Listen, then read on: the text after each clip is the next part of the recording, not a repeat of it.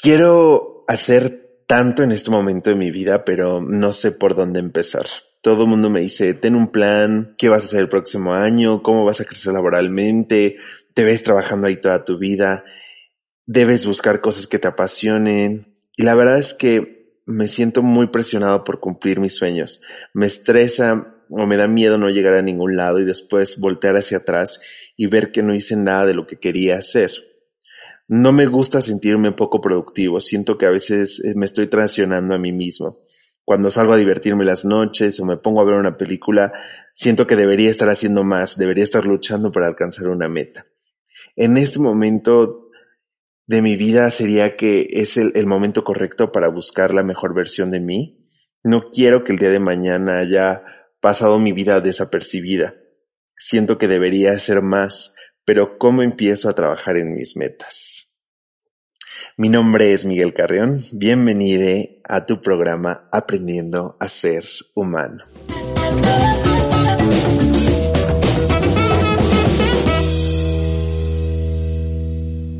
Me encanta empezar el año con este tema y este comentario en particular dije es que realmente es el comentario. Este es el punto de partida a lo que queremos empezar a hacer este año. Estoy muy emocionado por empezar un nuevo año. De verdad que se vienen cosas extremadamente buenas para todos nosotros aquí. Estoy muy agradecido con el recibimiento de la gente, muy agradecido con, con los números que se han presentado. La verdad es que el año pasado lo cerramos de una manera increíble y yo no sabía el poder y el alcance que estábamos teniendo y la verdad es que me siento sumamente agradecido, orgulloso de este, de este programa que se ha convertido en un hijo para mí, que de verdad que yo atesoro con, con mucho cariño a cada una de las personas que se han sumado a este proyecto y por lo que viene, de verdad que muchísimo más.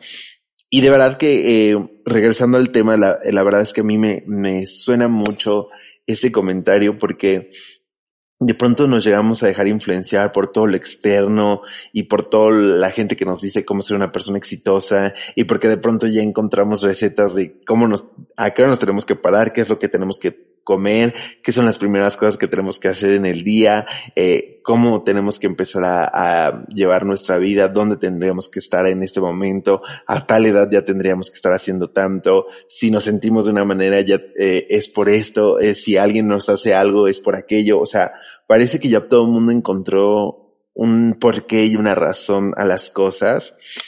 La verdad es que yo tengo mis dudas al respecto y por eso también traje una de las personas que creo que, que es la correcta para ayudarme a de pronto a desmitificar algunos puntos y para poder sentir y, y, y saber más acerca de algunas, de algunas cosas que de pronto decimos como es que tiene que ser así, es que tal, tal, tal. Y, y el año pasado de verdad que encontrarme con esta persona me, me ayudó demasiado. Creo que es una persona que con la que es muy rico platicar, con la que es muy rico conocer su punto de vista. Así que, sin más preámbulo, por favor, recibamos con un fuerte aplauso al psicólogo Francisco Domínguez. Francisco, ¿cómo estás? Muchas gracias. Eh, con ahorita, estamos empezando el año y se siente, se siente algo de frío, pero estoy bastante bien. Eh, antes de, empezar a platicar y, responder estas historias ¿no? que tú planteas o estos escenarios que tú planteas, me resulta súper necesario agradecerte a ti y sobre todo a todas las personas que, que parte del episodio anterior, que escucharon, que compartieron, que estuvieron ahí. Fue el capítulo más escuchado del año pasado Ahora tienen la misión ustedes de hacer este, el capítulo más escuchado de este año. Tuvo muchísimo alcance, entonces tiene un lugar ahí en mi corazón, cada uno de ustedes. Oh, muchísimas gracias. La verdad es que yo estoy muy feliz. La verdad es que, como te dije antes, no me lo esperaba, eh, pero estoy muy feliz de que haya sucedido así. Eh, creo que hay una responsabilidad a partir de eso y, y me parece que que era necesario que volvieras, me parece que era necesario volver a platicar contigo y porque siento que un poco este tema trae un poco de lo que habíamos platicado la vez pasada, ¿no? Que de pronto hablamos de, de cómo nos sentimos, por qué nos sentimos así, eh, por qué no le decimos a la gente cómo nos sentimos realmente. Y ahora va un poco más ligado hacia esto que es el nuevo año, que es como, ¿por qué nos dejamos presionar tanto por lo externo de pronto para cumplir una meta que ni siquiera a lo mejor es la meta que nosotros queremos ponernos en primer lugar, ¿no? Y que, no sé, a veces siento que ya traemos este chip de qué es lo que tenemos que hacer con nuestra vida sin siquiera pensar como de qué se trata estar aquí, ¿no? O qué es mi vida. ¿No? ¿Tú cómo ves? Sí, sí, sí, justamente ayer que, que revisaba nuevamente la, la, escaleta, este primer tema que es qué es tener un propósito en la vida, mm, inicialmente me generó dudas. En, así planteado de esta manera, con estas palabras y, y descrito de esta forma, a mí me planteó dudas en tanto que me hizo recordar esas ideas hollywoodenses románticas, ¿no? De que las personas deben de tener una meta en la vida, cumplen o tienen un propósito en la vida, tienen que o nacieron para salvar a la humanidad, etcétera, ¿no? Y a mí no me parece que esto sea así. Esto no es así, literalmente, ¿no? Eh, las personas nacen y ya está. Nacen y entonces empiezan a actuar en función de sus propias circunstancias y en función de su propio contexto en algunos momentos, ¿no? Ya que una persona se dedica a X oficio, profesión, etcétera, sí podrá decir, y si le va bien, sí podrá decir después, como una manera de, de, de reforzamiento, autorreforzamiento, sí podrá decir, ah, es que soy bueno porque nací para esto, ¿no? Y demás. Digo, ok, se, se entiende, ¿no? ¿Por qué se dicen ese tipo de, de comentarios? Pero a mí no me parece que, tengamos, ¿no? O, o, que hayamos nacido como para cumplir una misión en la vida, porque no son, no me parece que sean argumentos válidos en particular. Estos propósitos, estas metas y el, el inicio del año es estresante para muchas personas porque entonces, y también hay que atender a dónde, de dónde viene esta presión social. Y esta presión social viene de las redes sociales, ¿no? Y de medios de comunicación en general, eh, así, ¿no? Viene por ahí, tienes que ser la mejor versión de ti, como dices, y que principalmente no la mejor versión de ti es estar delgado. Básicamente, no es lo que plantean ser delgado, estar fit, etcétera, tener más dinero, trabajar, bla, bla, etcétera. No es como las, las ideas que, que se plantean. Ya me parece que si ya replanteamos esta, esta pregunta, ¿no? De, del propósito en la vida, a mí me parece que es mucho más eh, aterrizado y es mejor, porque así lo, yo lo trabajo con mis consultantes, el en lugar de propósitos como rumbos, ¿no? Orientaciones, eh, brújulas, ¿no? O hacia dónde más bien dirigir nuestras conductas y que aquí me parece que es donde em, podemos empezar a darle un, un poco de, de, estructura a nuestra vida, si cabe la palabra. Es decir, siempre a lo largo de nuestra vida nuestras conductas han sido regidas por diferentes áreas, ¿no? Siempre han estado eh, enfocadas hacia quizá la escuela, quizá la familia, quizá amistades, eh, ocio, ¿no? Estudios, no lo sé, cualquier cosa. Siempre uh -huh. nuestras conductas han ido orientadas hacia diferentes áreas de nuestra vida. Aquí el tema es que de repente perdemos el foco, ¿no? O sea, no nos damos cuenta que nuestras conductas ya están orientadas hacia diferentes aspectos en algunos momentos por diferentes temas, como que perdemos el hilo, perdemos el rumbo y puede pasar que nos lleguemos a sentir confundidos de qué estamos haciendo o hacia dónde vamos, ¿no? A mí me parece que, que empezar un nuevo año es algo que se conoce en la psicología incluso como variable disposicional. Y las variables disposicionales son aquellos eventos que hacen más o menos probables diferentes conductas. El inicio del año hace mucho más probable que las personas hagan cosas nuevas. Y esto es innegable, ¿no? Claro. Eh, entonces aquí en este, en ese sentido, la variable año nuevo puede implicar también que las personas busquen hacia dónde dirigir sus conductas. Y a mí me parece que algo muy interesante por, por hacer, obviamente no estamos en, en una terapia ahorita, pero sí se pueden practicar cosas de manera muy general, es que las personas incluso puedan voltear un poco al pasado y empezar a ver, pues básicamente hacia dónde han estado orientadas sus conductas, ¿no? Históricamente, eh, nuevamente hacia mi pareja, hacia mi familia, hacia mis mascotas, etcétera. Y entonces ya hacer de esto algo mucho más formal y algo mucho más explícito, ¿no? Y en este, en este sentido, ya cuando nosotros hemos tomado en cuenta que mis conductas van hacia cosas valiosas de mi vida o hacia aspectos importantes de mi vida, yo ya puedo entonces ir eh, planteando hacia, hacia dónde dirigirme y sobre todo qué empezar a hacer para entonces ser una, si cabe la palabra, mejor versión de mí. Aquí algo muy, muy, muy importante es que si bien la presión social está en redes sociales, a veces sí nos puede hacer bastante ruido y sí nos puede empujar a terminar actuando, ¿no? O actuar en general. Pero esto de la mejor, mejor versión de mí, también hay parámetros que me parecen muy arbitrarios y que no necesariamente están eh, individualizados en función de, de, cada persona. Es decir, es que para ser la mejor versión de ti o en estas páginas que yo detesto, ¿no? De mente millonaria y cosas así de éxito y demás, me chocan esas, esas cuentas. Siempre hablan de negocios, ¿no? Siempre hablan de éxito, siempre hablan de dinero, siempre hablan de caballeros, etcétera, con estas ideas bien arcaicas, ¿no? Y demás. Y a mí me parece que para hacer la versión, la mejor versión de uno, uno tiene que ver cómo era antes. Así de, de, de particular, ¿no? Uno tiene que voltear a ver cómo era antes y también voltear a ver qué consecuencias tenía nuestra propia conducta antes. Entonces, si nosotros empezamos a desarrollar de cierta manera esta capacidad de análisis sobre nuestra propia conducta y no sobre la conducta de los demás, porque ahí vamos a terminar perdiendo siempre, siempre habrá alguien mejor que nosotros y esto es innegable. Pero si nosotros empezamos a voltear a ver nuestras conductas de antes y las consecuencias que obteníamos, desde ahí ya podemos empezar a vislumbrar qué cambiar y entonces para empezar a, a conseguir consecuencias diferentes. Claro, y es que justamente creo que de pronto estamos muy enfocados en que, como dices, ¿no? O sea, creo que de pronto nos enfocamos a que todo lo nuevo tiene que venir a principio de año, ¿no? o sea, como que todo lo nuevo que queremos hacer tiene que venir como con que el día uno de, de, este año nos vamos a transformar y de pronto se nos olvida y empezamos, pero justamente, no sé, o sea, a mí como que lo que más me resuena es por qué siempre queremos transformar lo que a lo mejor no queremos transformar, ¿sí me entiendes? O sea, como que a lo mejor nos forzamos a que tenemos que cambiar algunos aspectos de nuestra vida con los que, pues, no sé si no le está, si no le está haciendo ruido a tu cuerpo, o sea, si no le está haciendo ruido a tu, a tu sentir, ¿por qué deberías cambiarlo? ¿No? O sea, eh, sí. Y fíjate que esto yo, yo, yo se los explico a mis consultantes que hay otra cosa que me choca bastante que es eh, la zona de confort. Este, este concepto de la zona de confort yo lo detesto.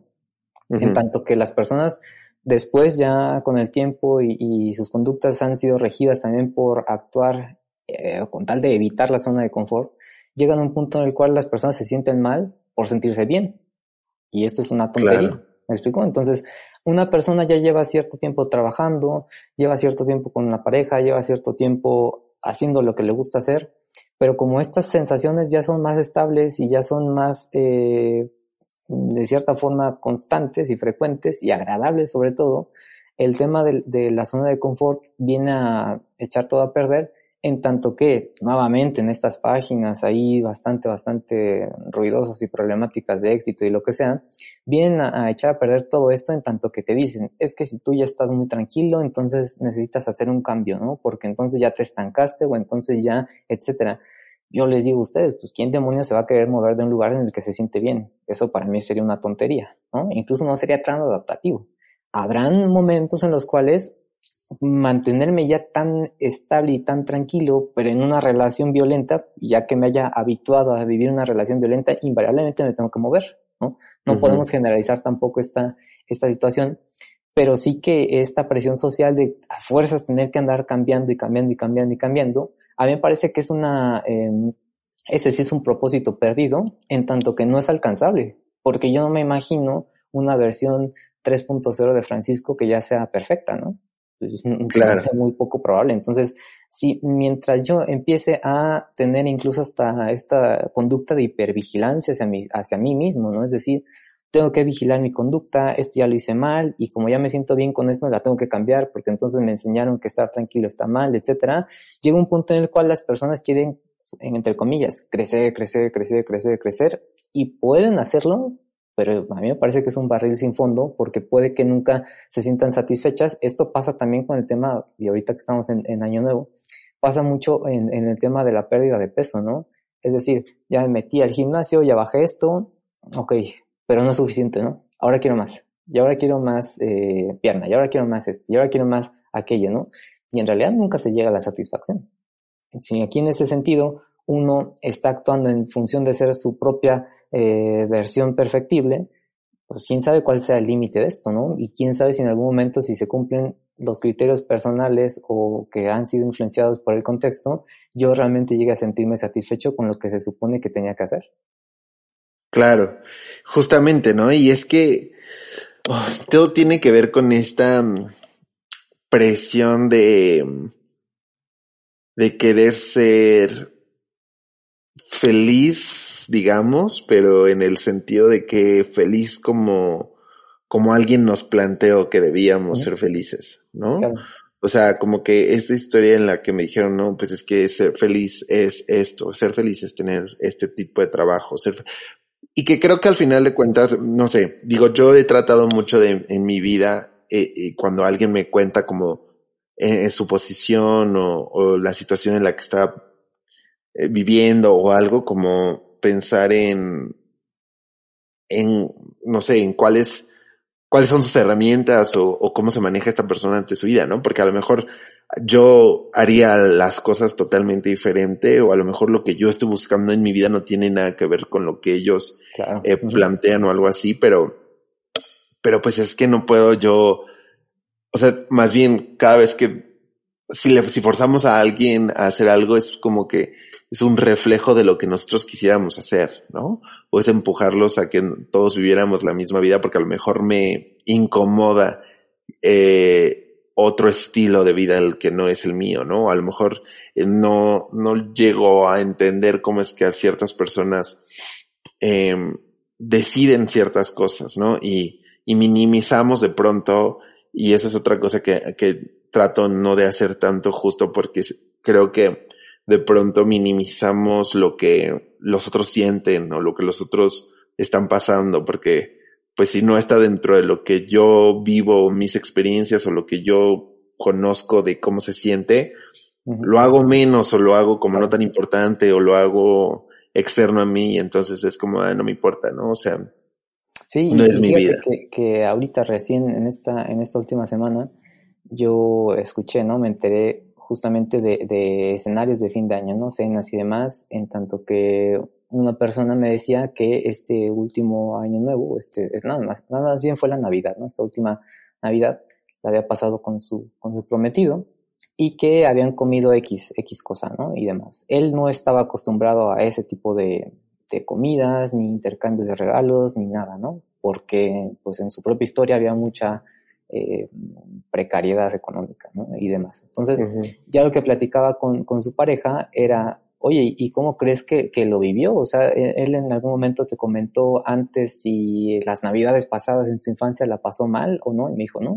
Él me decía que la pasaba bastante bien porque hacían eh, otra actividad, prendían una fogata, etcétera, ¿no? Entonces, aquí eh, esto te lo, te lo estoy comentando justamente porque me parece relevante y, y, parecido a lo que tú planteas. Aquí en esa situación uno evalúa las situaciones en función de su propio aprendizaje, ¿no? Es decir, y esto tiene una explicación también psicológica porque esto es condicionamiento clásico, es decir, se relacionan estímulos. Para mí la normalidad es vacaciones, cena familiar, bacalao, romeritos, bla, bla, regalos, etcétera.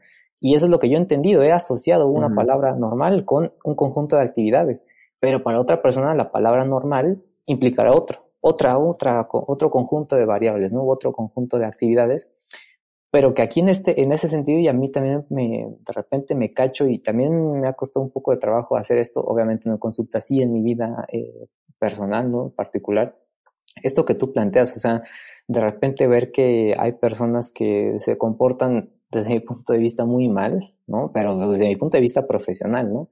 Pero que ya siendo persona, quitándome este, esta postura psicológica de psicólogo, yo comprendo que las personas actúan en función, otra vez, de lo que es importante para ellos, ¿no? En función de lo que es relevante para ellos, en función de lo que es esperable, en función de lo que es reforzante para ellos, pero que a mí me parece que de repente hacer estos juicios de valor sí es desde una postura nuevamente bastante privilegiada, ¿no? Quizá yo hago esto que a mí me parece normal y entonces te juzgo desde una postura privilegiada sobre lo que tú haces que para mí está mal, pero ahí entramos también en terrenos en los cuales no me parece que ni siquiera tengamos que estar, ¿no? Entonces, es, es entender esta, esta situación, cuál es la normalidad de cada persona, es diferente y es subjetiva y en, estará en función, obviamente, de los propios aprendizajes de, de cada quien, pero sí comprender que invariablemente las personas harán lo que les parezca necesario y sobre todo lo que les haga sentir mejor, porque todos los humanos buscamos adaptarnos a nuestro propio contexto, o sea, buscar sentirnos bien. Sí, claro. Y que aparte, o sea, exacto, es como sentirme bien yo, ¿no? O sea, no, claro. digo que de pronto es como, obviamente, el sentirme bien yo no tiene nada que ver con que voy a traspasar tus límites para yo sentirme bien. O sea, eso no, no es. Debería, O sea, debería, debería de ser. No siempre es así, pero debería de ser. ¿Sí? Sí, a, a, lo que me refiero con esto es, eh, yo quiero hacer o yo hago las cosas que para mí me resultan mejor o más benéficas porque me dan consecuencias agradables, pero en muchas ocasiones sí se transgreden los, los derechos de los demás, ¿no? ¿Qué es lo que planteamos? O sea, no me acuerdo si lo habíamos platicado en el, capítulo anterior, esta parte de los celos, ¿no? Es decir, como a mí me genera celos que tú vayas al gimnasio, pues para sentirme mejor deja de ir al gimnasio. Pues ahí estamos cultivando los derechos de otra persona, ¿no? Entonces, sí hay que precisar que uno debería de hacerlo mejor o debería de hacer más bien las cosas que le generen consecuencias agradables para uno mismo, pero sin transgredir los derechos de la otra persona. Ah, no, sí, justo es lo que estoy diciendo. O sea, como que yo, o sea, yo obviamente voy a hacer y todo el mundo creo que de pronto hace lo que más le va a convenir para sentirse cómodo en cualquier situación, ¿no? Es como, como supervivencia, ¿no? O sea, yo voy a hacer todo lo que pueda para estar bien. Obviamente que siempre priorizamos que pues tú tú para estar bien con la sociedad, pues tienes que estar bien tú, pero de pronto uno lo malentiende a que pues yo para estar bien, pues puedo hacer lo que yo quiera, ¿no? Y ya después los demás tendrán que ir a terapia para arreglar lo que yo a lo mejor descagué. Y ese no es el punto, ¿no? Que de pronto nos volvemos un poco, o sea, sí hay que ser egoístas, en el sentido de que yo sí creo que uno para ser feliz, pues no puede estarse siempre preocupando por todos. las personas, exacto. Y fíjate que ahí es donde entra este concepto que a mí me parece que mm, dice mucho, pero a la vez no dice nada, que es la responsabilidad afectiva, ¿no? Que es básicamente esto, o sea, es, por lo que he entendido, o sea, es la responsabilidad afectiva no es un término conductual, no de ninguna manera, es una palabra que englobó muchas, muchos conceptos y muchas definiciones, ¿no? Pero la abstracción que yo he hecho o, lo que yo he inferido a lo que hace referencia a la, responsabilidad afectiva es precisamente esto, ¿no? O sea, de cierta manera, que mis conductas, mis propias conductas, te puedan generar un bienestar a ti, a mí también, pero que en ese sentido mi bienestar no transgreda el tuyo. ¿Me explico? Entonces es de cierta manera, y a mí me parece que es muy complejo este tema de la responsabilidad afectiva, porque en la mayoría de los escenarios tiene que ver con, con comunicación y sobre todo con asertividad. Y no, es, la asertividad no se enseña en la calle. Entonces, aquí en, esta parte de la, de la responsabilidad afectiva, entre comillas, a mí me parece que es un entrenamiento también en comunicación y sobre todo en exposición al malestar, porque si yo, ¿no? Por ejemplo, yo, yo quiero sentirme bien, pero para yo sentirme bien implica que ya no quiero estar contigo, pues decirte que ya no quiero estar contigo para ya no lastimarte más o durante mucho más tiempo, es desagradable, ¿no? Invariablemente generará alguna emoción ahí de incomodidad, de miedo, de pena, de vergüenza, etcétera, y no todas las personas quieren sentir esto. Y nuevamente porque es adaptativo no sentirse mal, pero en, en muchas circunstancias uno tiene que sentirse bien, más bien tiene que sentirse mal con tal de evitar quizá de repente hacer más daño hacia las demás personas y que entonces ahí entramos en esta, en esta cuestión. Yo me siento bien, haciendo determinadas conductas, tal vez ya no mm, concordamos tanto, ¿no? Quizá ya no, ya no interactuamos de la mejor manera, que implicaría hacerte un mal a ti, pero yo prefiero exponerme un poquito a esa incomodidad, pero ya comunicártelo. Entonces es esto, te digo, no transgredir los derechos de las, de, las demás personas. Ya lo que me refería hace rato de debería, es que debería hacerse así, pero no es así. O sea, en muchas circunstancias no se plantea de esta manera y a mí me parece que no se plantea y no se hace tampoco de esta manera porque sí me parece que es más complejo y que en muchas, en muchas circunstancias, en muchas situaciones, sí requiere un entrenamiento muchísimo más eh, formal, psicológico, porque te digo, esto no es algo que se aprenda así por, eh, generación espontánea. Claro, no. Y que aquí dentro de lo que estábamos platicando de un principio, o sea, es para yo sentirme bien, obviamente que no sé, o sea, la felicidad no es algo que podemos tocar, llegamos ahí y nos quedamos ahí para siempre, ¿no? O sea, que creo que de pronto uno le teme o le huye a, estar en situaciones incómodas, situaciones que nos ponen mal, situaciones que no sabemos cómo enfrentar y nos estresamos porque, porque una vez que alcancemos algunas metas, nosotros entonces ya vamos a ser o, o, nos vamos a sentir como siempre hemos querido sentirnos, ¿no? Y estamos en esta eterna añoranza de lo que, de lo que puede ser, ¿no? Y entonces no estamos disfrutando ni del aquí ni de la hora porque siempre creemos que mañana, pasado mañana, cuando cumplamos esas metas, lo vamos a lograr y vamos a estar bien y ahora sí ya voy a estar feliz y ahora sí le voy a dedicar tiempo a mi familia y ahora sí, ¿sabes?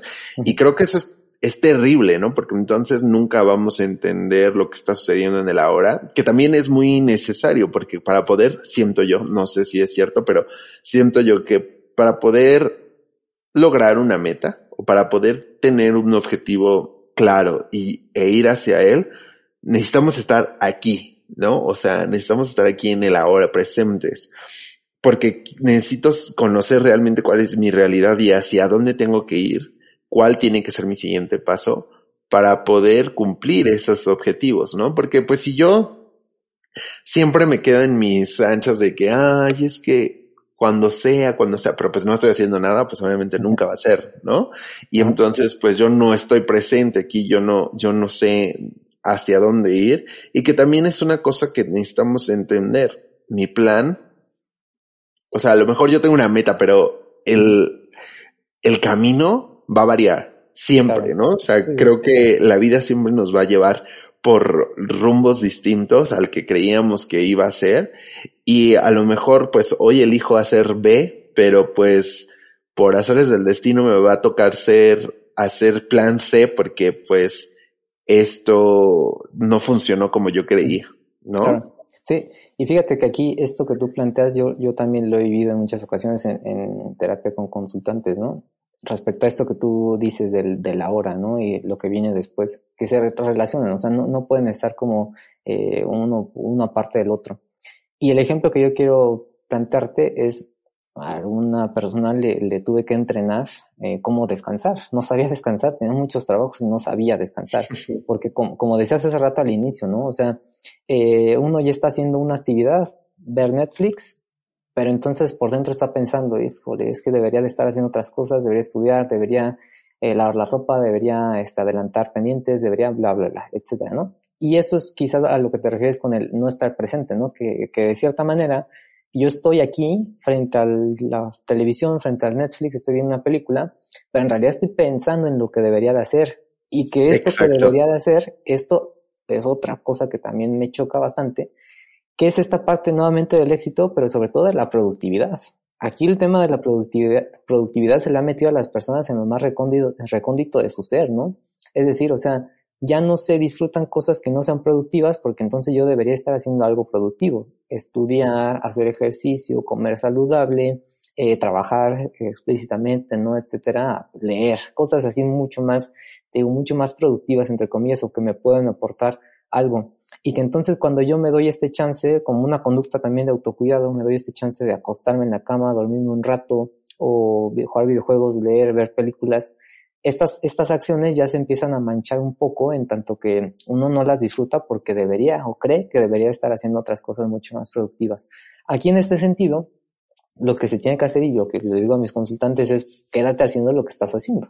O sea, por más que el pensamiento te diga ve para allá, ve para allá, haz, regresa, trae, ve, corre, etcétera, quédate ahí, aunque no le prestes tanta atención quizá a la, televisión o a la, o a la película y después ya ni siquiera le entiendas, pero es necesario que tú te quedes ahí, porque si tú terminas escapando y escapando y escapando y moviéndote cada vez que tú ya te sentaste, créeme que después te va a costar muchísimo más trabajo que tú te puedas eh, tomar un tiempo de descanso, porque entonces estás llevando a cabo conductas de escape respecto a tu malestar, que es pensar, y esto lo hará muchísimo más difícil eh, en el futuro, ¿no? Entonces, el presente, ¿no? Y como decías, conseguir objetivos, no necesariamente me parece que estén peleados el presente con el futuro. El futuro sigue siendo presente, ¿no? Eh, pero aquí en esta situación sí podemos adelantar y anticipar diferentes planes de acción para conseguir una meta eh, deseable, ¿no? Aquí en este, en este sentido, el entrenamiento en solución de problemas es básicamente esto, es decir, obviamente se hace en el presente, pero en, de, manera inicial se define qué es lo que quiero conseguir, de manera muy tangible, ¿no? Y de manera muy, muy concreta y muy específica se define qué quiero conseguir y enlistamos una cantidad de posibles soluciones, ¿no? Es si yo quiero conseguir, no sé, eh, tener mejor sueldo, necesito promocionarme, necesito eh, relacionarme con, más personas, necesito bla, bla, bla, llegar más temprano, no lo sé, cualquier cosa, ¿no? Entonces se enlista una cantidad de posibles soluciones y se califica, ¿no? Es decir, ah, esta tiene tanto porcentaje de, o yo veo que tiene tanto porcentaje de éxito, etcétera. Entonces se hace un listado y entonces se empieza a discriminar, ah, esta tiene sentido, esta no, esta tal vez con mi infraestructura y con mis recursos actuales no lo puedo hacer, entonces no voy por la siguiente, etcétera. Entonces, para conseguir estos objetivos, sí es necesario que en el presente se planteen pasos siguientes respecto a lo que vamos a hacer en el futuro y sobre todo tener, como decías también, plan A, plan B, plan C y plan los que sean, ¿no? Todos los planes posibles, que en muchas ocasiones también esto, em, en el contexto de redes sociales, en muchas ocasiones se ha llegado también a, a mí me parece que a satanizar demasiado el pensar a futuro. ¿A qué me refiero con esto? En muchas, en muchas ocasiones me ha tocado ver eh, incluso consultantes, ¿no? Que me digan, no, es que sobrepienso mucho las cosas. Bueno, pues es que estás a punto de comprarte un auto, ¿no? O sea, y, no, no eres millonario como para que te puedas comprar un auto cada semana. Entonces, el que pienses demasiado no implica que sea un conflicto. Para mí me parece que es lo más sensato y lo que tienes que hacer, porque si tú te compras un auto y tienes que pagar muchísimas tantas cosas, no me parece que es una decisión tan sensata, ¿no? Entonces, también tenemos que aterrizar y también tenemos que ver que el pensar demasiado y sobre el futuro incluso, sobre eventos futuros, aunque no necesariamente sepamos con certeza qué es lo que va a pasar, sí es necesario en tanto que anticipamos posibles eh, escenarios, ¿no? Incluso se hacen memes, ¿no? Respecto a esto de múltiples escenarios y demás, y qué es ansiedad, bla, bla, bla, bla, bla. Entonces, aquí en este, en ese sentido, si nosotros queremos conseguir un objetivo, necesariamente tenemos que poner múltiples, múltiples escenarios para que sepamos cómo actuar. En muchas ocasiones yo también les digo a mis consultantes, para mí es mejor que anticipemos incluso el peor escenario respecto a lo que tú piensas, porque ya sabemos qué hacer. ¿Me explico? Entonces es mejor tener un plan, empezarlo a hacer muy, de una manera mucho, muy sencilla, o sea, pasito por eh, pasito, algo mucho más simplificado, pero sí que estos, incluso estos se llaman aproximaciones sucesivas, ¿no? Es empezar de un escaloncito en otro, en otro, hasta llegar quizá a una conducta mucho más compleja, pero que no podemos llegar a, un resultado de ser una conducta mucho más compleja sin haber pasado por una conducta sencilla. Entonces, sí es necesario adelantar vísperas, tener un plan, pero sobre todo empezar por el inicio. Sonará absurdo, pero es necesario. Claro. Ay, en este sentido, ¿tú crees que, o sea, siempre debe de haber un plan? O sea, porque creo que de pronto, pues, como que nos juzgamos a nosotros mismos si no tenemos como que una vida ya planeada, ¿no? O sea, como que de pronto vemos a gente que ya tiene medio la vida resuelta o creemos desde nuestro punto de vista que alguien ya está como que sabe más qué hacer con su vida que yo y que entonces si yo no estoy como a ese nivel me frustro o me juzgo o me siento mal y digo, no, es que, o sea, ¿qué estoy haciendo yo? Yo estoy perdiendo el tiempo, ¿no? Que es justamente creo que de pronto donde entra este este malestar de, de tomarnos un break o, descansar, ¿no? Que es como, es que, es que los demás no están descansando. Yo no debería de estar descansando. Yo debería de trabajar, debería de trabajar más, debería de esforzarme el doble. O sea, este no es la vida que yo quiero. Y entonces empezamos con eso que es como, Ajá, pero ahí, ahí tú también le das, le das justamente al clavo respecto a la situación. Para mí es necesario tener un plan para conseguir cosas muy, muy específicas, ¿no? siempre y cuando el plan no se convierta en una regla de comportamiento. ¿Qué quiere decir esto? Eh, yo decidí ser el mejor amigo posible eh, en la vida, ¿no? Ok, está bien. Entonces uno puede ir por la vida interactuando con sus amistades, teniendo o teniendo como objetivo o la regla de ser el mejor amigo posible y ya lo definirá en función de sus propios aprendizajes o como, como sea. Pero a veces actuar en función de una regla que es rígida y es inflexible también nos puede, ser, nos puede hacer insensibles a las propias consecuencias que van pasando en el día a día. ¿Qué quiere decir esto? Si yo quiero, si yo tengo que ser y yo me propuse ser el mejor amigo posible y yo debería ser el mejor amigo posible, pero mis amigos me rechazan y me tratan mal, etcétera, puede que yo sea insensible a ver el rechazo. En tanto que yo tengo que seguir cumpliendo mi meta y no le presto atención a las cosas que efectivamente sí están pasando. Yo me, yo me centro ¿no? en, lo que yo quiero conseguir, pero dejo de lado las consecuencias propias de incluso de los otros, ¿no? Aquí en ese sentido, el aprendizaje moldeado por contingencias es precisamente esto, es decir, no tener una regla estricta, ¿no? no tener una regla rígida y más bien irme adaptando a las cosas y a las propias consecuencias de mi conducta. Si en este caso para mí es importante, es, es uno de mis valores, ¿no? Para mí mis amistades son uno de mis valores y para mí es importante ser un buen amigo, pero yo estoy, o mi conducta está moldeada por las propias eh, contingencias o consecuencias de, de, mis actos, tal vez si yo invito a un amigo y a salir tres veces y las tres veces me canceló, pues dejo de hacerlo. ¿Me explico? Entonces, aquí las cosas van cambiando, pero tú hace rato tú le dices al clavo también respecto a esto de la, de la comparativa, ¿no? Es, ¿cuál es la vida que yo quiero? ¿Y cuál es la vida que, con la que me estoy comparando, no? Entonces, aquí respecto a estos dos, estos dos panoramas, la vida que yo quiero se puede hacer al margen de que quizá también tenemos que situarnos en una realidad, ¿no? Tampoco podemos decir, ah, bueno, es que la vida que yo quiero está en, en París y bla, bla, bla. Ok, no sé qué tan viable sea, ¿no? No sé qué, qué tan alcanzable sea, pero que más allá de que estés en París o estés en la Ciudad de México, tu vida puede ser igual de valiosa. Y entonces es ahí donde entra esta terapia en particular, porque no necesariamente nos tenemos que valer de cosas muy, muy, muy tangibles o costosas, ¿no? O materiales en particular para lograr una satisfacción en particular. Si en la terapia se plantean cosas y se plantean eh, o se, se, ponen planes de, de, intervención, evidentemente no podemos actuar así como sin, sin guía.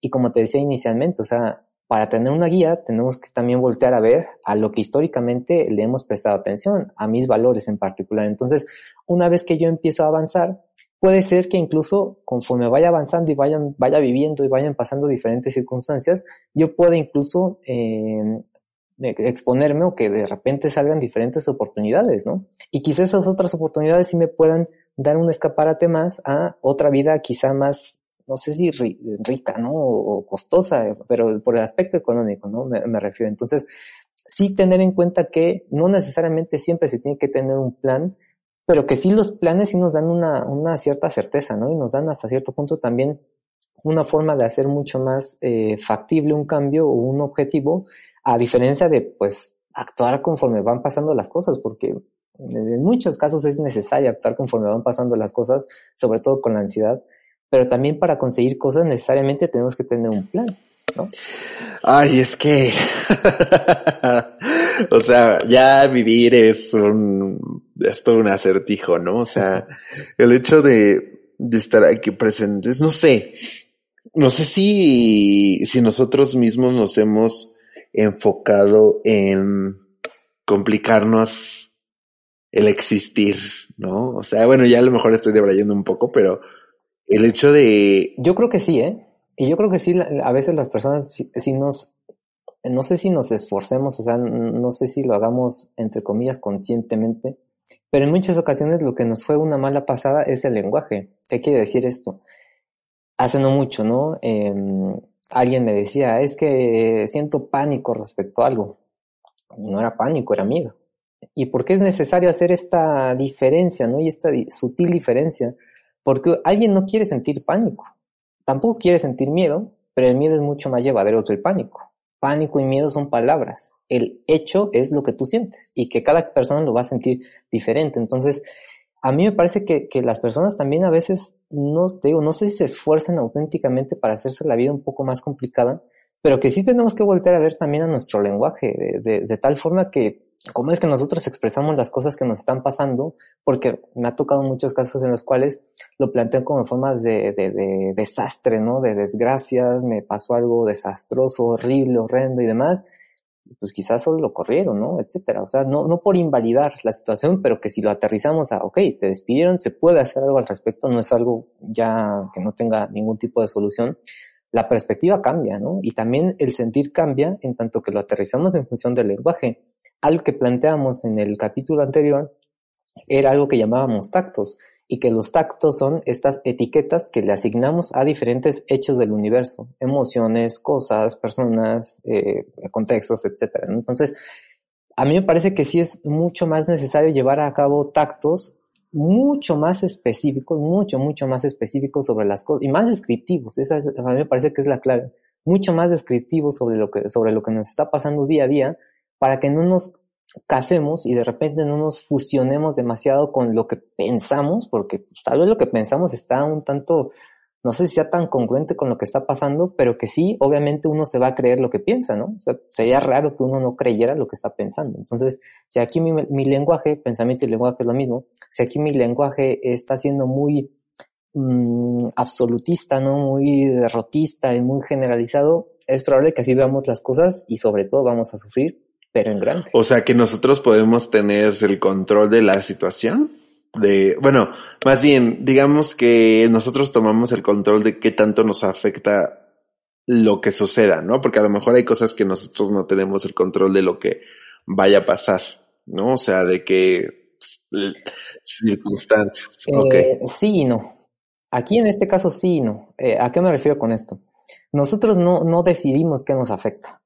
Las cosas nos afectarán en función de nuestra propia historia eh, filogenética y ontogenética. ¿Eso qué quiere decir? Las cosas nos afectarán filogenéticamente en función de la propia relevancia biológica que ha tenido nuestra propia especie sobre determinados estímulos, ¿no?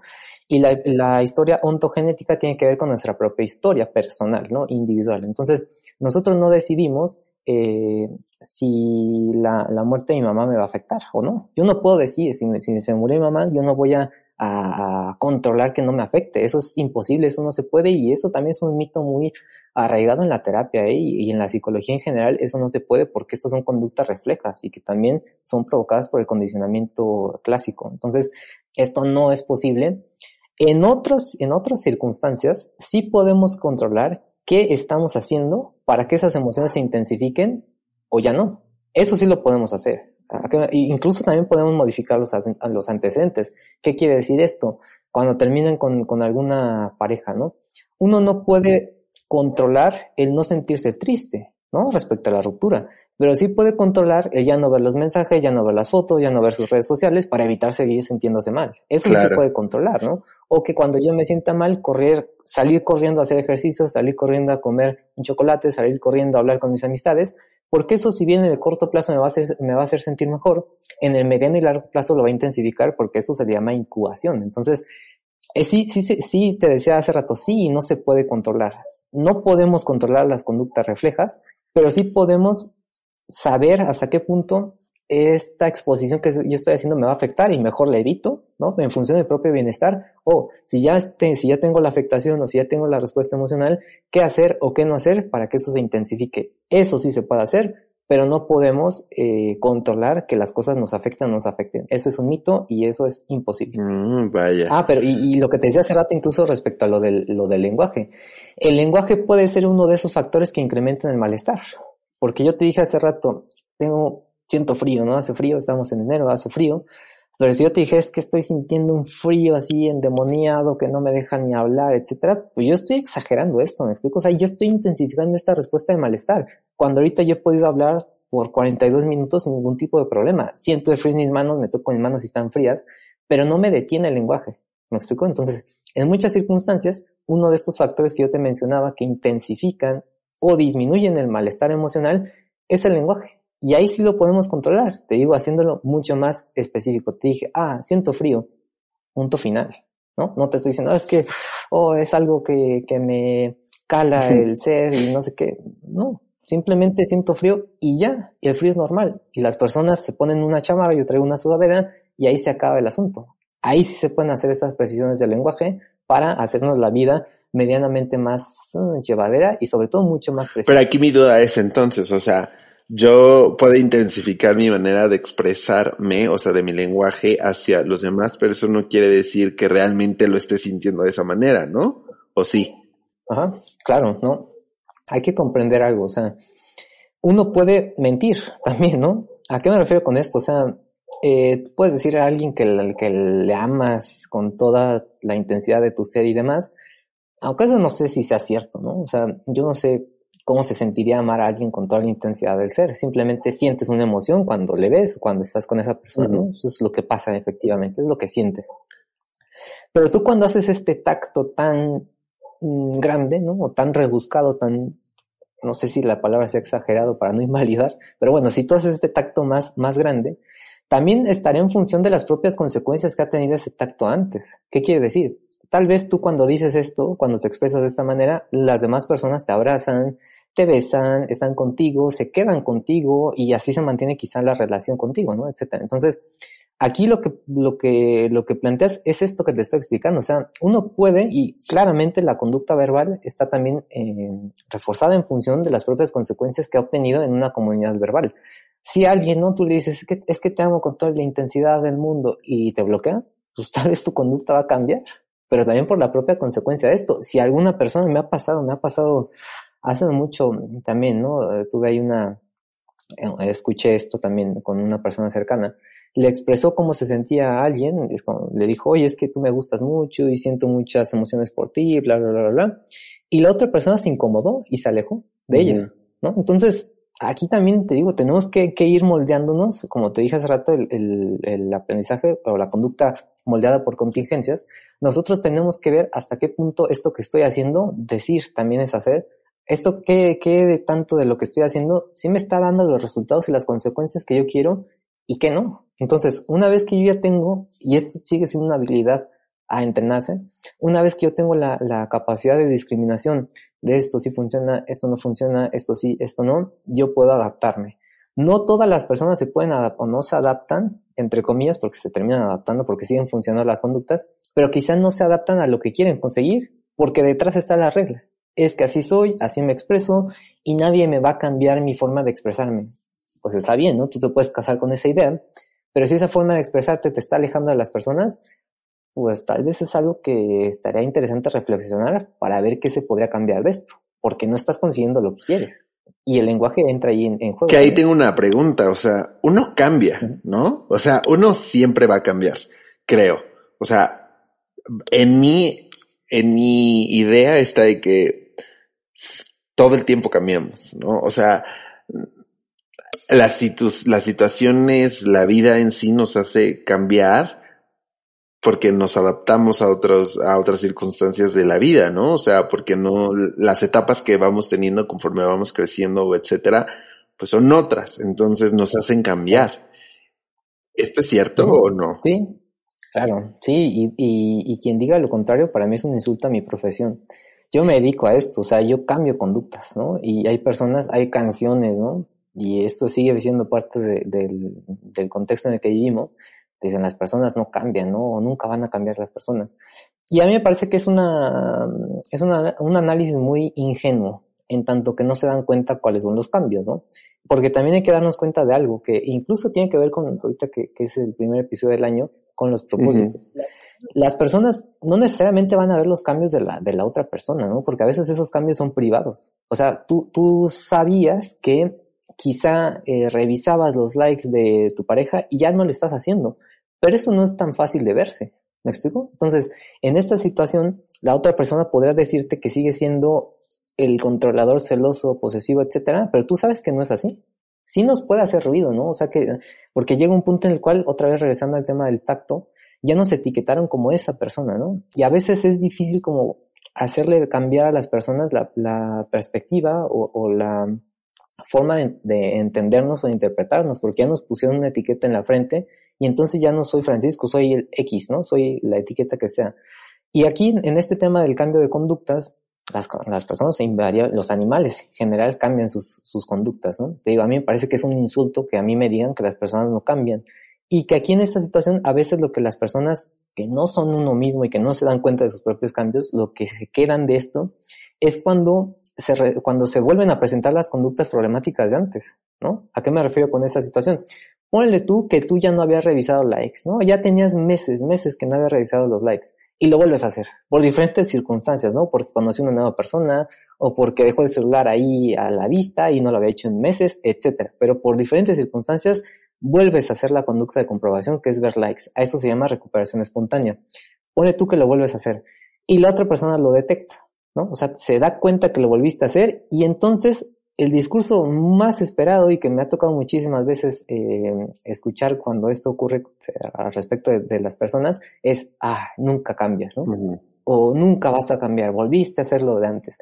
Pero se ignora que en medio, pues hubo muchos cambios, ¿no? O sea, esto, estas conductas, y también es importante ahorita para la gente que, que está aquí escuchando, que lo va a escuchar y que incluso estén en tratamientos psicológicos o no, pero que le importa esto, las conductas van a resurgir sí o sí, siempre. ¿A qué me refiero con esto? O sea, si una conducta ya disminuyó por castigo, por extinción, o porque se entrenaron otras conductas, pero ya dejamos de comportarnos de manera problemática, no implica, no implica que se nos olvidaron las conductas o no implica que se extinguieron las conductas. Se reemplazaron por otras que ya son más adaptativas o que de cierta forma nos ayudan más con los objetivos actuales.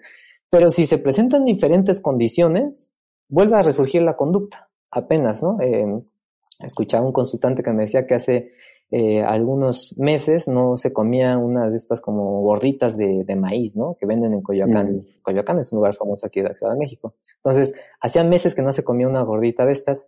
La, se la volvió a comer apenas y le encantó. O sea, le gustó muchísimo más que antes. A esto, digo, se le llama recuperación espontánea y es porque se volvió a exponer al contexto. Hacía meses que no se exponía a Coyoacán, se volvió a exponer y resurgió la conducta de, de comprarse las gorditas y sobre todo que le gustara más. Entonces, aquí regresando al tema, es que sí se pueden cambiar las conductas, sí o sí, me parece que es un insulto para mi, para mi profesión que, le, que digan esto, pero sí tendré en cuenta que las conductas que ya cambiaron van a volver a presentarse y tampoco hay tanto tema, ¿eh? A mí, a mí no me parece que, que sea algo, salvo que sean conductas de riesgo, ¿no? Literal de vida o muerte, a mí no me parece que las otras que no sean de vida o muerte sean necesariamente con tan, o que tengan tanta trascendencia, ¿no? A mí, yo, yo lo que les instruyo a mis consultantes es cuando, es que cuando una conducta resurja, tienen que seguir actuando conforme lo que estaban haciendo hasta hace un momento. Así de fácil, así de sencillo, así de concreto. ¿Por qué? Porque si en este sentido yo hago la conducta problemática nuevamente y sigo actuando en función de esa conducta problemática, la voy a volver a reforzar y será probable que vuelva a adquirirse en mi repertorio de conductas. Pero si se volvió a presentar por diferentes circunstancias y yo vuelvo a actuar como lo estaba haciendo hasta hace un momento, ya dejé de reforzar esa conducta y entonces puedo volver a, a, comportarme como antes. Fíjate que, que en esta parte que tú mencionas de que la gente no cambia, yo sí he visto algo que también me parece que es interesante mencionar, pero que también tiene una explicación, que es el caso de las personas que son adultas mayores, ¿no? Abuelitos, abuelitas y demás. En muchos, en muchos casos, ¿no? En la, no en la mayoría, pero en muchos casos, sí me ha tocado también eh, ver, incluso de manera directa, que las personas adultas mayores a veces llevan a cabo conductas bien, bien problemáticas, ¿no? O que llevan conductas también bien malas, ¿no? Si, si cabe la palabra, pero que no implica que esas personas no cambien, ¿eh? Porque las personas, todas las personas y todos los animales se rigen bajo las mismas leyes del comportamiento y funcionan porque funcionan. Pero la característica de las personas adultas mayores es que ya nadie les dice nada. ¿Me explico? Entonces, eso es lo que está favoreciendo el, el, mantenimiento de la conducta. Te digo, no es que las personas adultas mayores ya así nacieron, así fueron y así se van a morir, ¿no? O sea, lo que ha pasado es que se les ha reforzado históricamente esa conducta. Cuando ya se ponen más enojados, pues ya nadie les dice nada, ¿no? Entonces, eso contribuye a que se mantengan las conductas. Quizá puede ser la excepción que quizá las personas ven, no, es que, ¿por qué mi abuelito no cambia? Pues es que a tu abuelito le ha funcionado ser grosero. Así. Y así se, hay que decirlo como son, ¿no? Hay que decir las cosas como son. No es que tu abuelito sea una, una aberración de la naturaleza psicológica, ¿no? No es que tu abuelito sea una excepción de esto de la ley del comportamiento, no. Es que tu abuelito se sigue comportando de manera grosera, pues porque obtiene beneficios. ¿Quién va a querer renunciar a los beneficios? Me parece que pocas personas. Claro.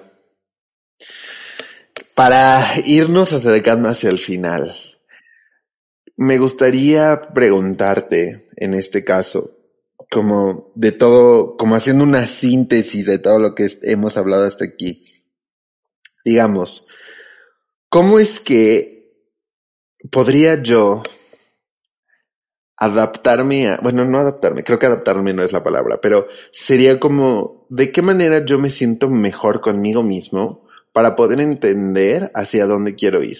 ¿No? porque creo que de pronto, eh, o sea, hablando de lo que, de lo que estamos diciendo, es como, o sea, creo que yo siempre debo cambiar, la gente no debe cambiar, yo siempre debo cambiar, no quiero cambiar, eh, qué debo cambiar, este, qué, es lo que no está funcionando en mí, cómo es que yo voy a, a voltear hacia la vida de alguien más y, y, replicar o qué es de su conducta lo que yo tengo que absorber para poder llegar hacia donde quiero ir. Pero cuál sería como nuestro primer, o sea, ¿qué es donde nos tenemos que parar y decir, a ver, ok, tienes otras metas, ¿no? O quieres hacer esto en tu vida, o quieres eh, empezar a, a, hacer algo que no estabas haciendo.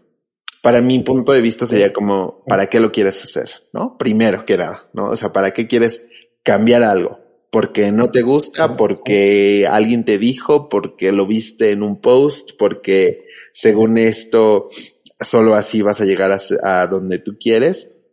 O sea, ¿para qué? ¿No? Sería mi primer pregunta. Pero ahora yo te preguntaría a ti, ¿dónde, o sea, cuál es, el, cuál es como el siguiente paso, ¿no? O sea, ¿dónde me identifico yo? Sí, aquí, ajá, exacto, para, para que las personas se sientan más satisfechas consigo mismas, ¿no? Y, más satisfechas con su vida en particular, o en general más bien, eh, hacia, hacia donde tendrían que ir orientadas sus conductas es hacia todas aquellas personas, cosas, áreas o aspectos de su vida que valoran. Porque, como te decía hace, hace, hace rato, ¿no? O sea, las personas han, han ido decidiendo en función de, de, las cosas que han sido importantes en su vida, de estar con la familia, no estar con la familia, estar con parejas, amistades, trabajo, etcétera.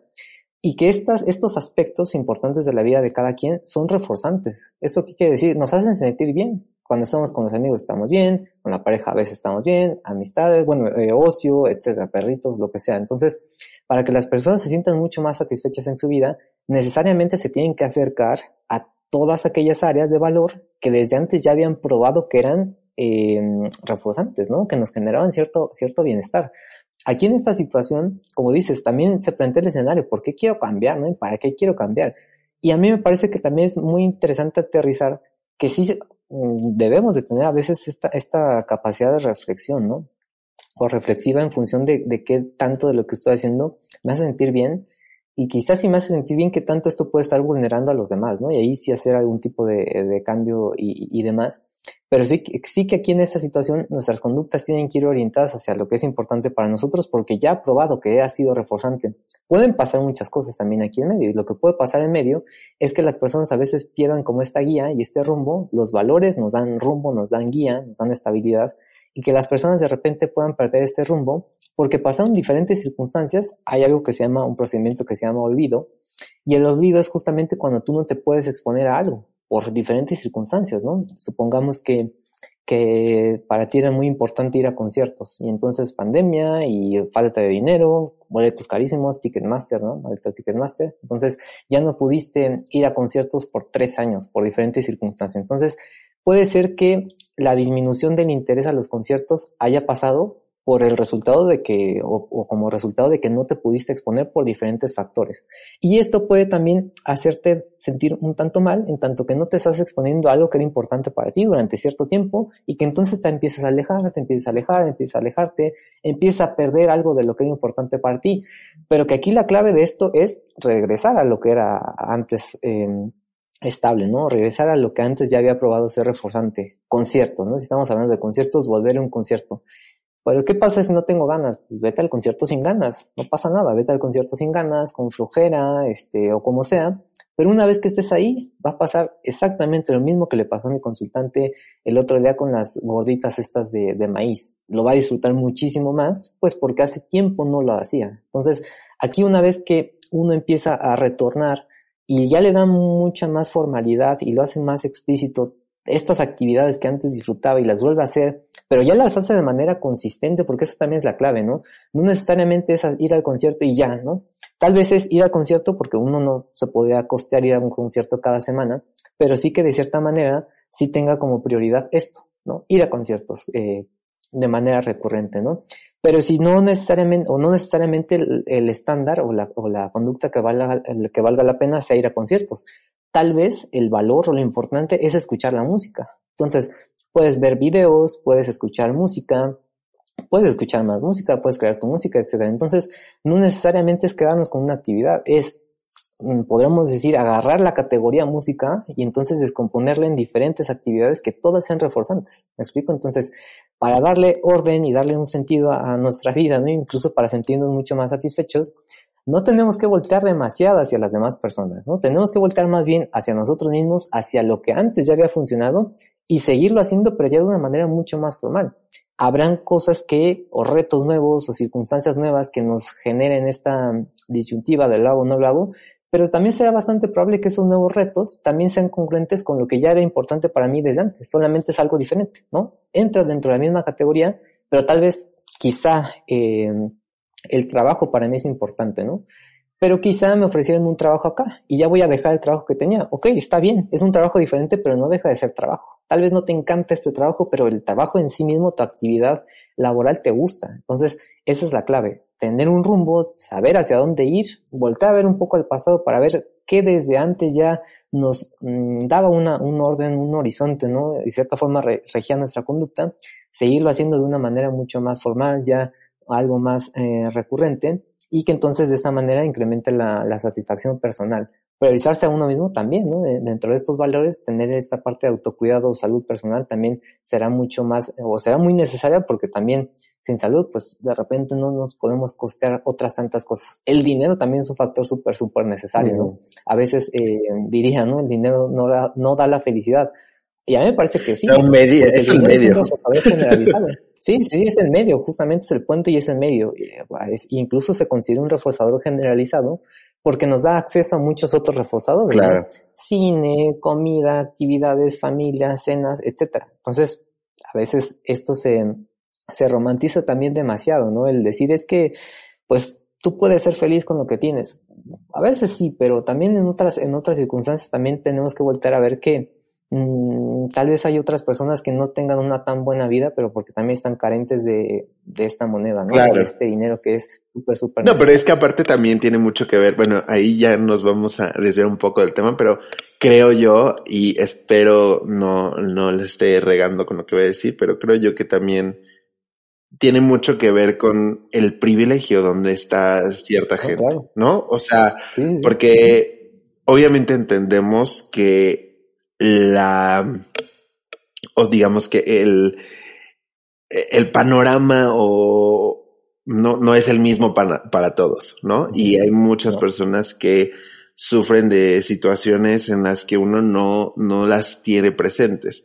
Pero a mi parecer, de pronto, hay personas que incluso, por ejemplo, escuchar este podcast es un privilegio, ¿no? Porque tienen, claro, no es accesible para todos. porque tienen acceso a internet, porque pueden pagar un Spotify Premium o lo que sea, y entonces, pues obviamente sus prioridades o sus capacidades para conseguir el dinero o sus eh, situaciones laborales, etcétera, les, les da la situación en el que, en el que poder decir, pues, el medio para conseguir el dinero o las situaciones en las que se pueden, que pueden disfrutar, pues obviamente son, son algunas, ¿no? Entonces, es el punto. O sea, claramente la situación en la que viven ciertas personas, pues no, pues no, no, no es la, la que todo mundo quisiera y, y de pronto pues uno piensa, o sea, uno piensa en el mundo como, como lo que está viviendo, ¿no? Y la gente que tiene, exacto, y la gente que tiene a su alrededor, o sea, definitivamente creo que hay muchas personas en, en este, eh, en este momento que a lo mejor que nos están escuchando, que pues su mundo es conforme a la gente que, que tiene a su alcance, ¿no? A lo mejor no, no conoce otros panoramas. Claro, y hay, hay, algo, ¿no? Que, que no sé si ya para finalizar, pero algo que, que sí es importantísimo señalar es que la terapia no cura la pobreza, ¿no? Hablando en esta, en esta situación de privilegios y demás, pues si tú no tienes ni dónde dormir ni qué comer, si vas a terapia, pues la terapia está condenada al fracaso. Así, así te, lo, te lo planteo, ¿no? Entonces, sí es importante mencionar que el bienestar de las personas también estará totalmente relacionado también con la cantidad de reforzadores a los cuales puede acceder, pero que para acceder a diferentes reforzadores necesita dinero. En este mundo en el que vivimos necesitamos dinero para hacer muchísimas cosas y la terapia, por más que te sientas así, podrá medianamente ayudarte a diferentes cosas, pero no te va a, quitar la pobreza, ¿no? Y la pobreza en este sentido, o en este caso no estaríamos hablando de un problema psicológico, sino de un problema social. Y la terapia no cura los problemas sociales. Claro, definitivamente. Para terminar este capitulazo, Francisco, una vez más te arrifaste como siempre que hablo contigo. Gracias. Ya, yo, yo te quiero, o sea, te quiero demasiado por todo lo que siempre me, me brindas y el conocimiento que, que me das. De verdad que yo admiro y, aprecio mucho a la gente que me, que me comparte su conocimiento y, y tú eres una de esas personas. Pero para terminar este capítulo me gustaría preguntarte, no sé si se, no sé si lo tienes o no lo tienes, pero preguntarte. ¿Habría una frase con la que tú te quisieras inspirar para comenzar este año? Eh, una frase para inspirarme este, este, Como tu mantra, digamos, o sea, que algo que digas como, con esto, con esto me guío para este año. Con lo que me he guiado desde hace, desde que conozco esto, ¿no? Ya desde hace cuatro años, ¿no? O sea, seguir actuando en función de lo que es importante para mí, en función de mis valores. Hay conductas que son perfectibles, pero algo que, que yo tengo bien en claro conmigo mismo y con las personas que están conmigo en terapia es que la terapia no nos hace inmunes a los conflictos, ¿no? Y que si en algún momento ocurre una situación que nos hace sentir diferentes, mal, ¿no? En general, no implica que estemos mal, sino que acabamos de vivir algo que no habíamos vivido antes. Entonces, sí tener esta apertura también a experimentar o a exponerse a cosas nuevas, no por voluntad propia, ¿no? Porque uno quiera exponerse a cosas, a cosas nuevas, pero sí yo seguir siendo congruente con lo que es importante para mí. Estar hablando contigo ahorita es una conducta orientada hacia lo que es importante para mí, que es la psicología y la difusión de la psicología científica, eh, estar en familia, hacer mis actividades, trabajar, eh, hacer post, etcétera, todo eso sigue siendo importante para mí, hacer ejercicios también. Entonces, seguir manteniendo como tal mi propia línea de trabajo que es congruente con lo que yo eh, planteo como forma de trabajo en la terapia y sobre todo también con, conmigo como persona porque no dejo de ser una persona de 27 años. Perfecto. Pues ya lo escucharon.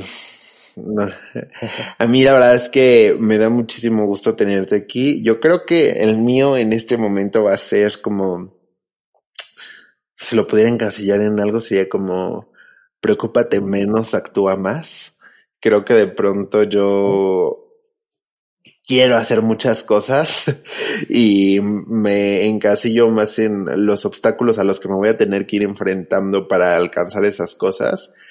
Y de pronto como que hago más lista de, de contras que de pros, ¿no? Y, y creo que eso es algo que yo tengo que trabajar mucho en el sentido de que los, o sea, cualquier pro al, digo, cualquier contra al que yo me vaya a enfrentar tiene una solución, definitivamente. O sea, creo que este año que pasó, me, algo, si algo me enseñó es que tengo más herramientas de las que creía para poder resolver muchísimos problemas. Y creo que ese es el, el punto en el que tengo que concentrarme este año, ¿no? En el seguir usando esas herramientas para poder seguir actuando en favor a lo que yo quiero hacer y que si no sale en ese momento o, no salió exactamente como yo quería, pues sigo teniendo oportunidades para poderlo hacer, ¿no? Que de pronto a veces se nos olvida que, que, que hay oportunidades, o sea, hasta el... Y que no todo va a salir como queremos. También sí, claro. hay que hacerlo realista, ¿no? Eh, a veces se romantiza también demasiado esto. No todo va a salir como esperamos. A veces se parecerá, ¿no? Eh, y tendrá algo de relación y que a veces también tenemos que no conformarnos, pero sí ver que quizás lo que quiero, pues no se puede. Entonces, adaptarnos a otra visión, otra dirección, etcétera, conseguir algo diferente. Claro, que, que ese es el punto, ¿no? Que también yo digo como aprender a ser más flexible conmigo mismo, a, a, a saber que a lo mejor la idea y, y el estándar o, o, o el objetivo que tengo en mente no va a terminar siendo exactamente como yo lo imaginaba por X o Y razón. O sea, yo puedo mover todas las cartas que yo tengo en la mano para que las cosas salgan a mi favor, pero lo que ya no depende de mí, tampoco lo puedo yo tener así súper frustrado en mi mente de que es que tenía que ser, ¿no? O sea, no se puede porque pues si esta vida nos complaciera con todo lo que queremos, pues, uy, habría muchas cosas que no tendríamos por qué pasar, ¿no? Pero justamente, o sea, creo que hay que aprender a, a, manejar las cartas que tenemos en este momento a nuestro favor y, y lo que no es ahorita, pues puede ser mañana, pero eso ya el tiempo también nos lo dirá, ¿no? O puede ser diferente. Y que aquí la, la clave ya para cerrar puede ser diferente, puede ser mañana, puede, pasar, puede ser pasado, pero que si tú tienes dónde depositar o tienes diferentes fuentes de reforzamiento, nuevamente, ¿no? Familia, amistades, redes de apoyo, trabajo, ocio, etcétera. Tienes diferentes fuentes de reforzamiento social. Si eso que tú tanto anhelabas eh, por conseguir no se cumple, no pasa nada o no pasa mucho porque tienes en dónde apoyarte más. ¿no? No, no solamente dependes de un factor o de un único factor para que tu satisfacción vital crezca, sino que tienes muchas otras fuentes, no se cumplió esto que tú querías, ya está, pero tienes de dónde apoyarte. Por eso mismo me parece que es muy trascendente este capítulo, esa forma de trabajar también en, la terapia, porque no dependemos de un único objetivo, sino que trabajamos en función de hacer nuestro contexto mucho más enriquecedor, por si las cosas no salen como esperamos, ya está, tenemos más de dónde agarrarnos, más de dónde apoyarnos y eso invariablemente nos va a sentir, nos va a hacer sentir muchísimo mejor. Claro que sí, definitivamente.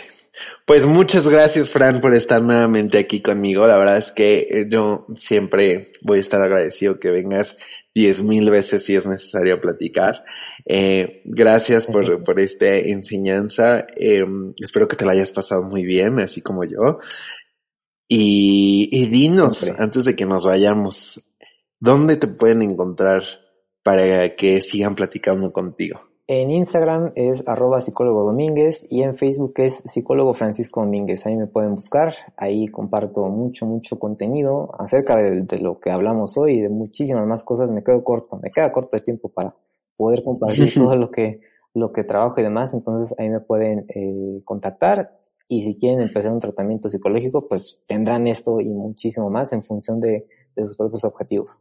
Pues muchísimas gracias, Fran. Muchísimas gracias por estar aquí. Y ya saben que nos escuchamos en el próximo capítulo. Van a venir muchas cosas buenas, muchas cosas nuevas y vamos a arrancar este año con todo. Así que, pues nos escuchamos en el próximo capítulo. Bye.